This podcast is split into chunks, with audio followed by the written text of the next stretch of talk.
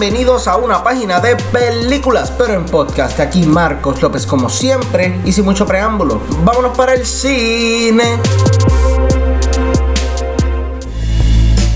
Dímelo mi gente, espero que todo el mundo esté bien, todo el mundo esté chilling, que estén viendo mucha película buena en lo que va de febrero. Pero vamos a hablar claro, ¿se acuerdan del primer trailer de Sonic?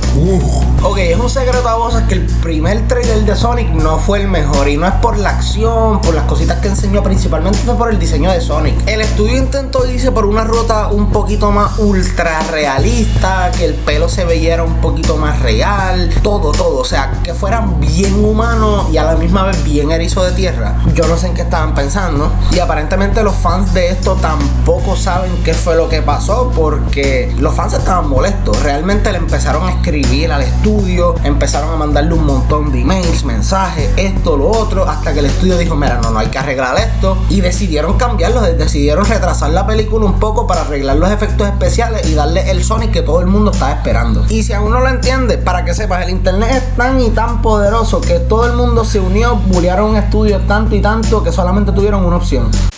Ya está bien, vamos a bregar con eso, no, no fastidien, ya.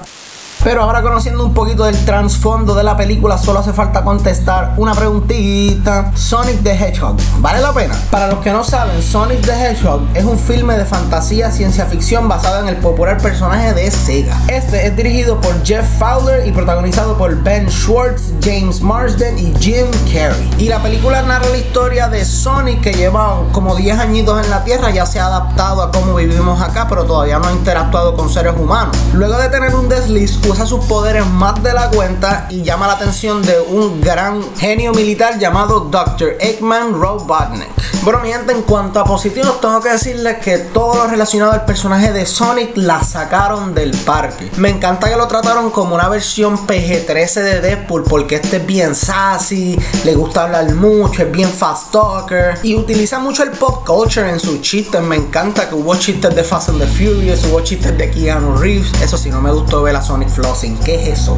Pero realmente me encantó el personaje, me encantó que bregaron con todas las cosas como él siendo una persona imperactiva, un erizo, perdón. O sea, es un personaje burlón, lleno de vida, bien gracioso, pero a la misma vez te enseñan unas dimensiones del personaje que él está solo en la tierra y no tiene a nadie con quien hablar, interactuar. Inclusive eso se ve bien sad y se ve bien creativo en la manera en la que él juega pelota él solo, porque él corre todas las bases, hace todas las personalidades que hay en un equipo de pelota en el estereotipo y es gracioso, pero a la misma vez es bien sad porque él está buscando para darle la mano a alguien y pues eso fue como que ah. También me gustó mucho cómo manejaron sus poderes, me encantó que no vimos ni pizca del poder que realmente este tiene por lo que nos enseñan al final y es bien creativo, o sea, verlo corriendo para arriba para abajo, es, cool, es bien cool, es visualmente increíble. Pero ¿saben qué es lo más sad de todo? Que ya, ya se acabaron los positivos, ahora vamos para lo real. En cuanto a negativos, tengo que decirles que Jim Carrey como Robotnik hace un papel horrible, mi gente. Este estaba por todas partes, hasta en los trailers. Yo vi lo de Jim Carrey y dije, ok, este puede ser el eslabón débil bien duro. Y efectivamente así fue.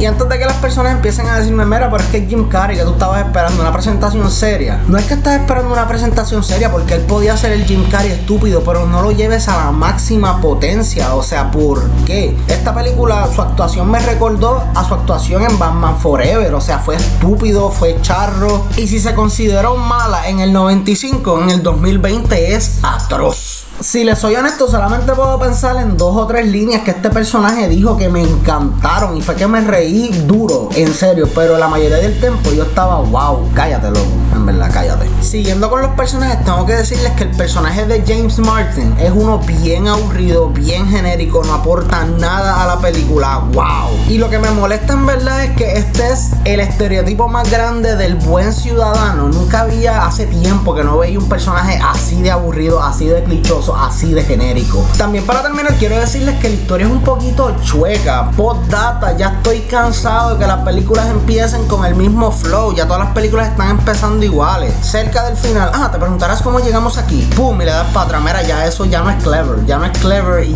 of Prey lo, lo hizo la, semana pasada. Basta, ya, ya, se acabó. Pero en resumen, Sonic es una película mediocre, mi gente. Y me duele decirlo porque el estudio le metió caña. Y en lo que le metieron caña, que fue a Sonic, se En todo lo demás, ah, no mucho. No quiero que piensen que odié la película porque no lo odié. Lo que pasa es que tiene tantas cosas malas que honestamente no la puedo recomendar. Sonic es lo único bueno en la película. Jim Carrey es horrible. La historia es atroz. Más nada, Sonic es el único highlight. Realmente si solamente quieres ir al cine, apagar el cerebro, disfrutar un buen diálogo de un solo personaje, te diría que vaya si eres bien hardcore fan. Igual los niños van a disfrutarse la película porque son muchos colores, mucha acción. Aunque, mira, nunca, a mí no me gusta ese argumento de que no, esto es malo, pero tranquilo, es para niños. Avatar The Last Airbender es una tremenda serie, con temas para adultos y aún así es kid friendly, no vengan con esa guasasa.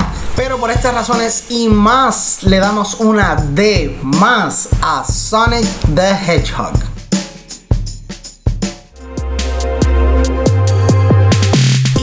Bueno mi gente, esto ha sido todo por el programa de hoy. Espero que se lo hayan disfrutado. Como siempre, gracias por el apoyo, son los duros. Si quieren contactarme, no duden en escribirme a mi email que es a una página de películas a gmail.com y a la orden. Y seguirnos en las redes sociales como PD Películas que estamos en Facebook, MySpace, Instagram, Twitter. Y si lo tienen, estamos ahí. Hasta la próxima.